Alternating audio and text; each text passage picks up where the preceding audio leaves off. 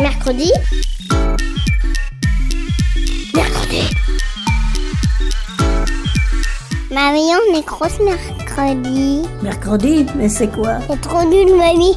Et tu connais même pas les de l'armada. Ben explique-moi alors. Bah, L'armada, c'est trop bien. C'est des gens qui font des spectacles de musique, de grands pour les enfants. L'armada, oui, mais mercredi. Une émission de grands pour les enfants.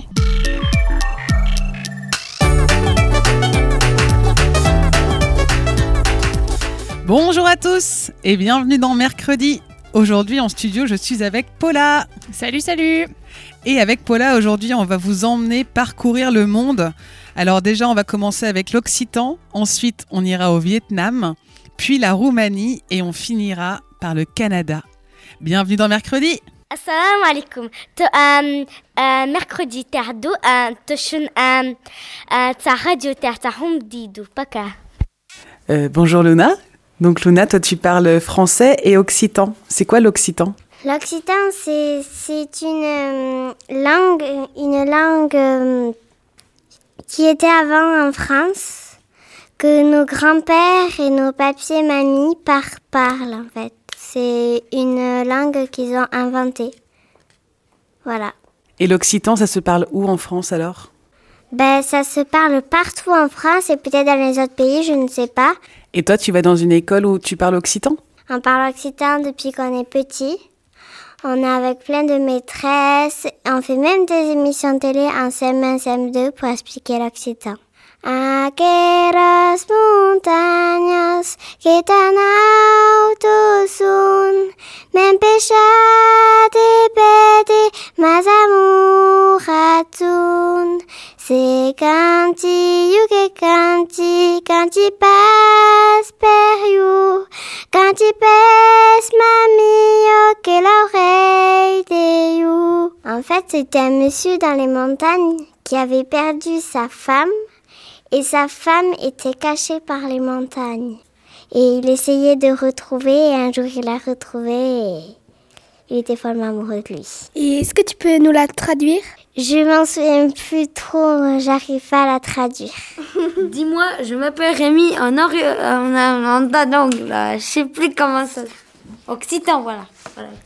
Ben, Rémi, en fait, en, en français et en occitan, c'est la même, euh, c'est le, c'est le même nom, à part des fois où on met un A ou des accents. Mais Rémi, c'est pareil.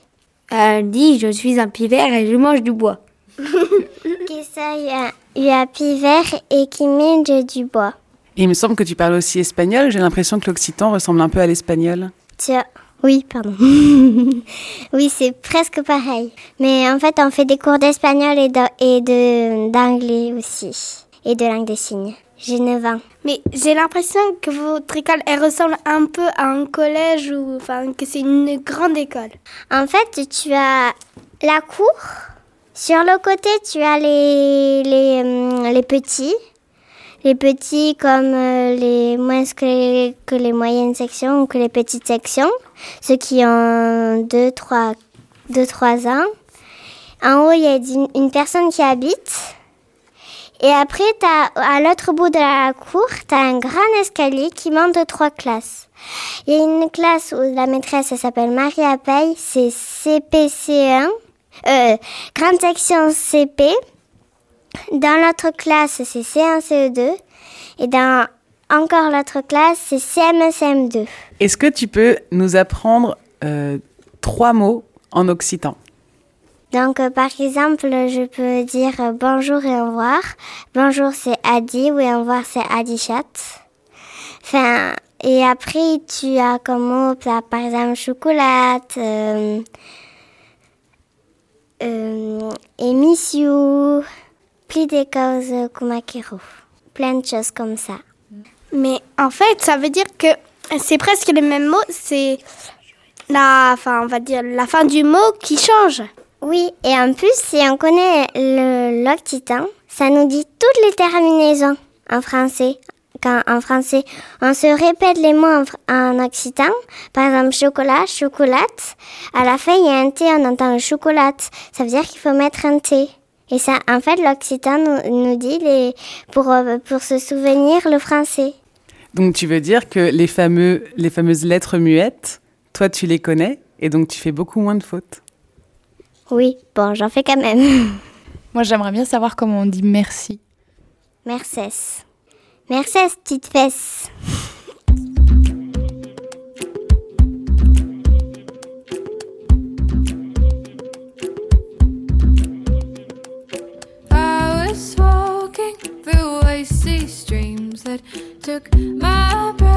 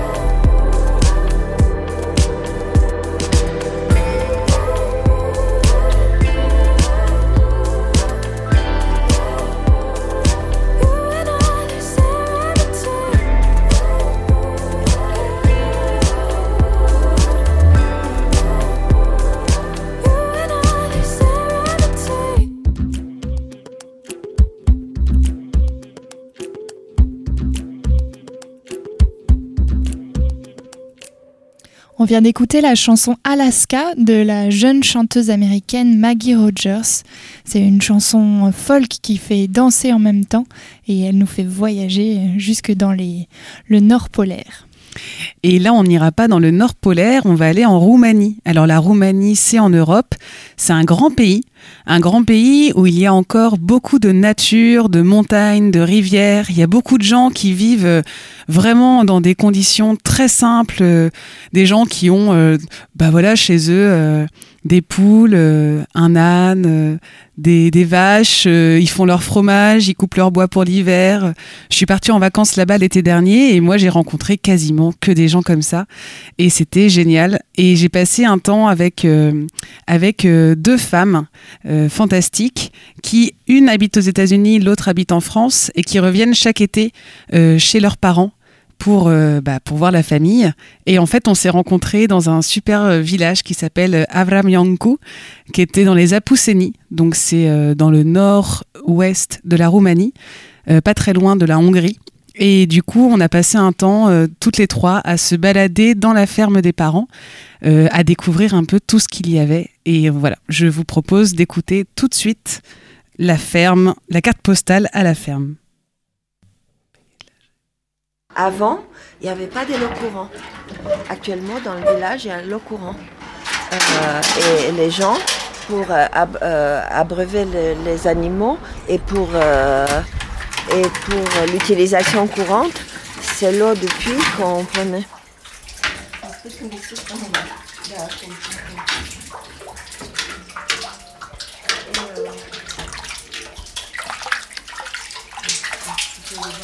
Elle est bien fraîche. Well, we don't. Before we didn't have the refrigerators. We used to put the watermelon, beers, and everything. et, et, euh, oui, e- exactement. Avant, il n'y avait pas de euh, réfrigérateur et on mettait euh, la bière, le, euh, la pastèque et autres pour, euh, pour euh, se ra- rafraîchir. C'était un peu comme la pêche. Ecologic, natural, fresh.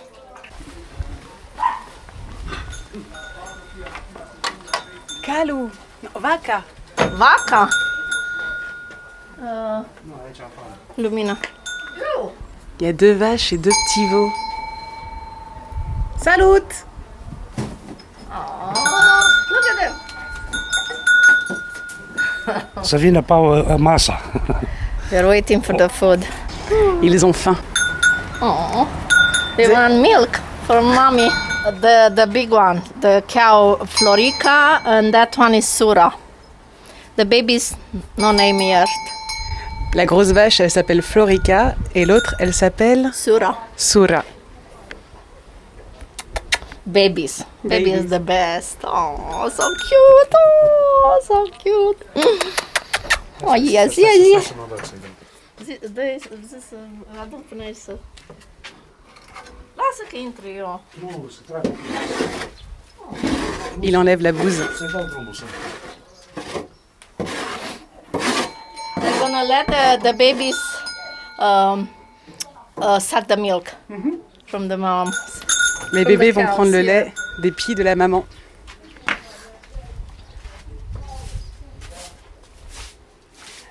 How old, how old are they?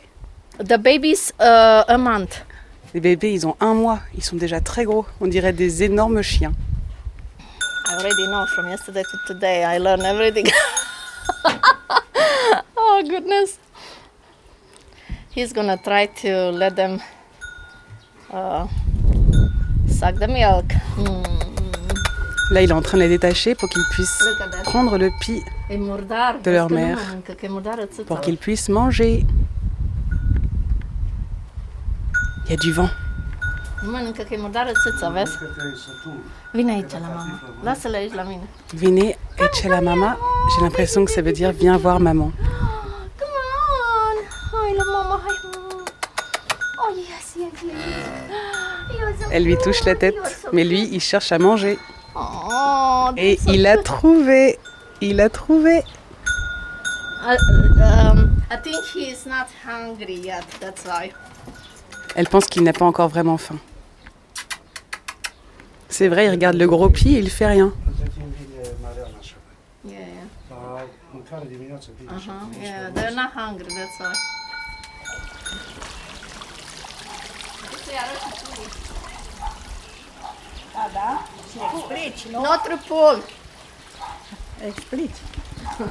Il y a aussi des poules et apparemment des bébés poules.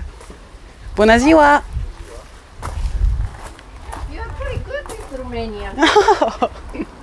Just learn few words.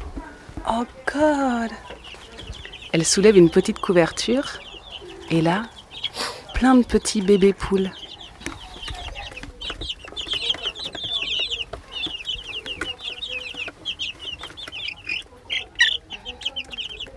Il y en a peut-être 20.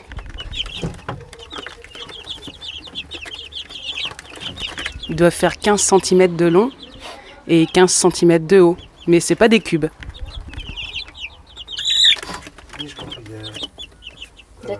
Ce? Comment on dit poule en roumain? How do you say in Romanian? A pui. A pui Pui. Mais oui, pui. Pui, pui, hungry. pui. Mulți pui. Yeah. Mult pui, ça veut dire qu'il y a beaucoup de petits poules. 26. 26. Il y en a 26. Elles ont seulement 3 semaines. Il y a une petite lumière et sinon c'est recouvert pour la nuit par un drap. peut-être pour qu'elle fasse moins de bruit.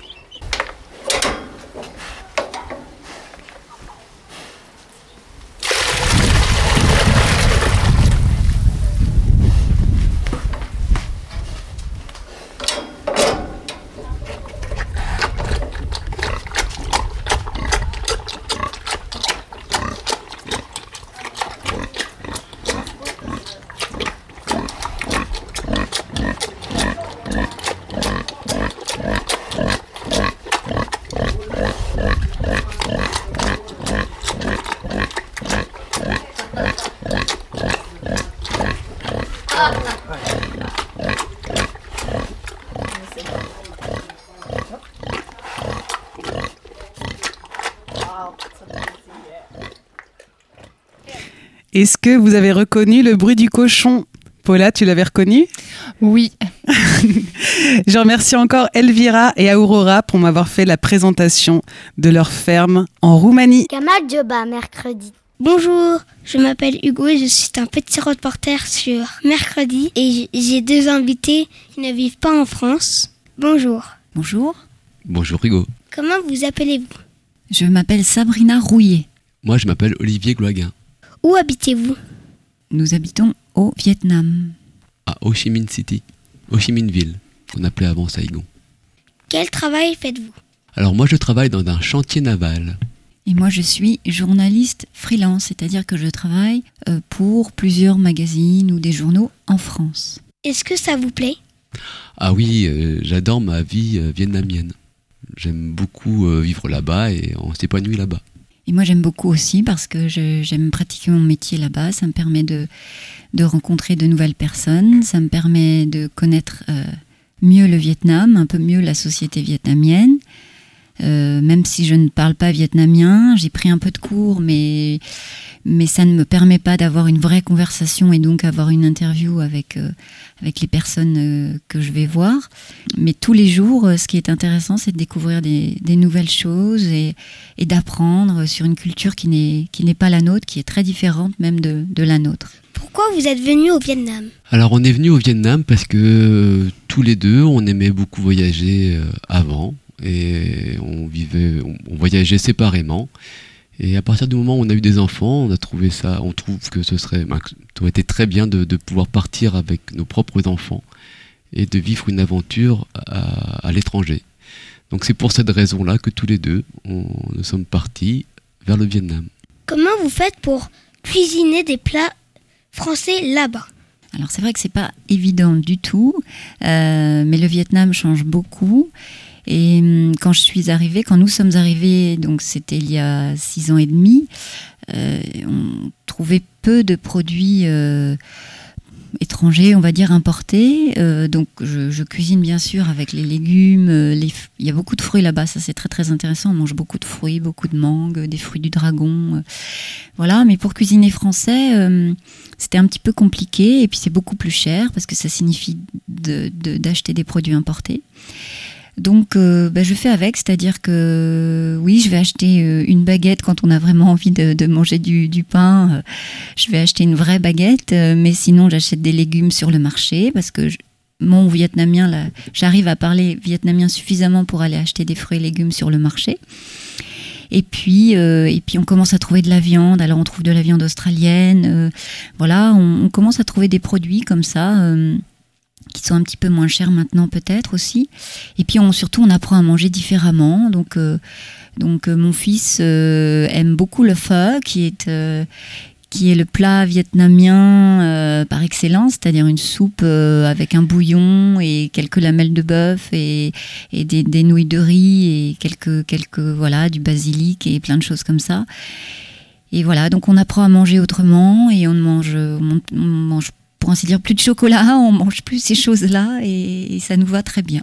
Qu'est-ce que tu as découvert comme sport? Avant de partir au Vietnam, je, je pratiquais beaucoup la natation et arrivé au Vietnam, malgré qu'il y ait beaucoup de, de piscines, j'arrivais pas à retrouver un, un- un club pour nager. Donc, euh, je- comme j'aime le sport, j'ai cherché autre chose et j'ai découvert des, arts martiaux. Donc, euh, j'ai pratiqué un, petit peu le kung-fu, mais j'ai surtout découvert le Muay Thai, qui est une, boxe euh, thaïlandaise et qui est pratiqué là-bas euh, dans beaucoup de, salles de sport et avec des, professeurs thaïlandais. Voilà, donc ça m'a beaucoup plu et c'est quelque chose que j'essaie de pratiquer régulièrement. Est-ce qu'il existe des contes et des légendes vietnamiennes? Alors oui, il existe des contes et légendes vietnamiennes, ce qu'on appelle la mythologie vietnamienne, parce que comme tout pays, euh, le Vietnam a des, ce qu'on appelle des mythes fondateurs.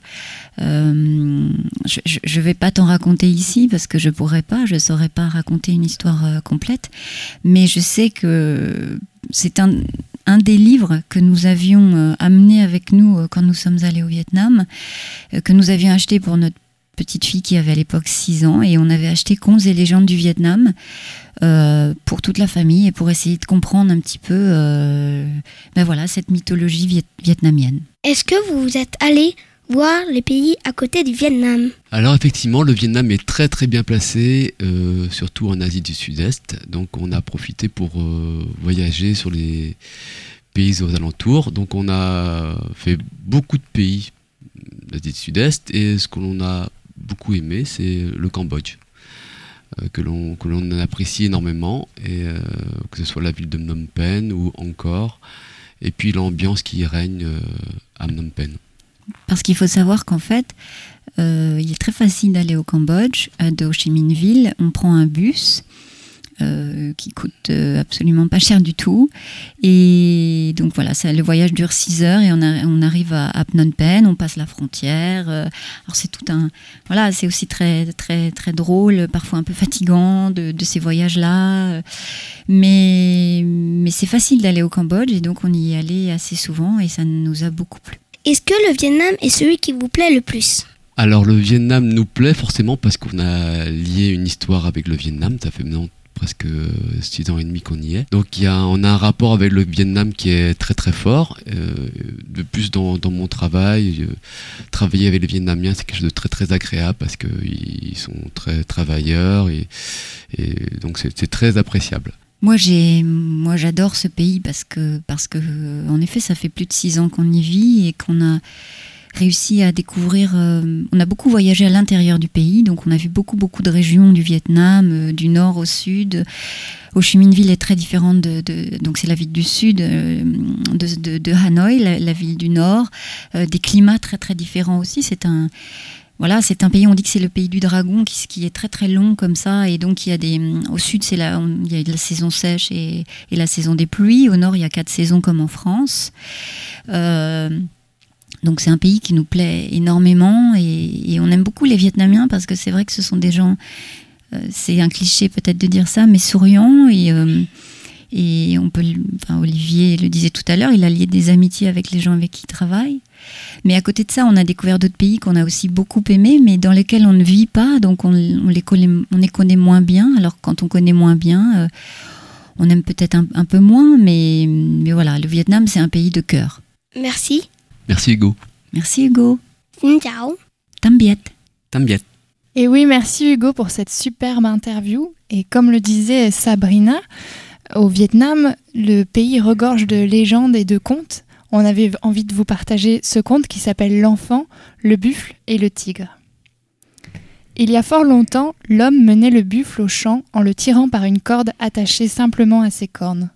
Cette tâche n'était pas toujours aisée car l'animal allait souvent où il voulait. Un jour, un paysan eut l'idée de passer un anneau entre ses naseaux et d'y nouer la corde.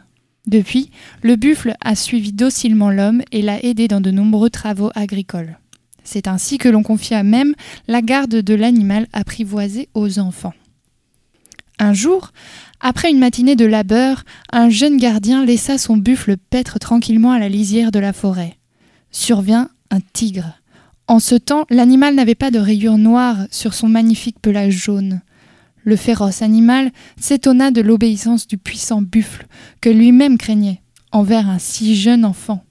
Il lui demanda Buffle, pourquoi obéis-tu à ce frêle humain, toi dont la force égale la mienne Le buffle lui répondit Physiquement, le petit homme est faible, mais son intelligence est, est plus puissante que nos cornes et nos griffes. Étonné, le tigre s'adressa alors au garçon. Dis-moi, petit homme, où est donc cette intelligence qui effraie tant le puissant buffle? Le petit gardien lui répondit sans perdre son sang-froid.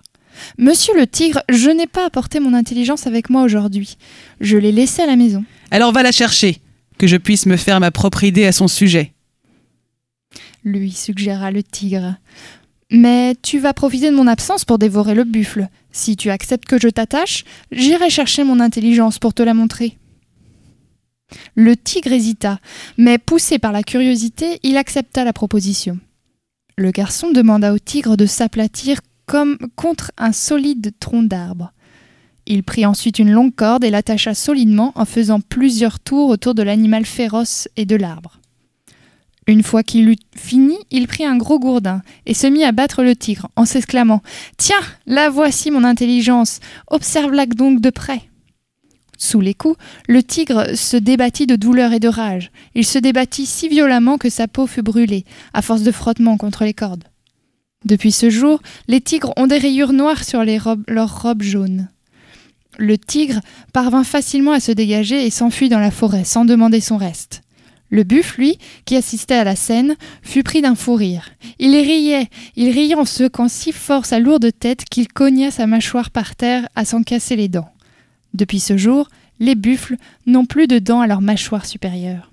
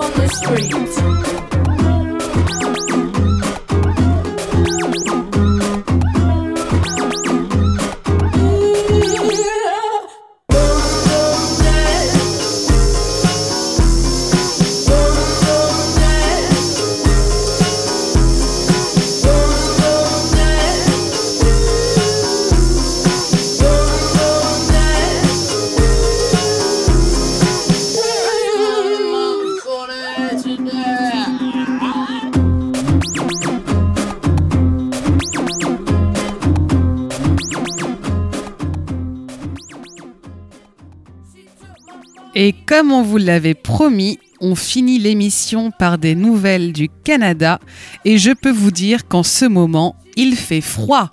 Merci de nous avoir écoutés et suivis sur mercredi. On se retrouve la semaine prochaine. Merci Paula pour le compte. Merci à vous. Et merci Mikachu and the Shape for Curly Teeth, le dernier morceau qu'on a écouté.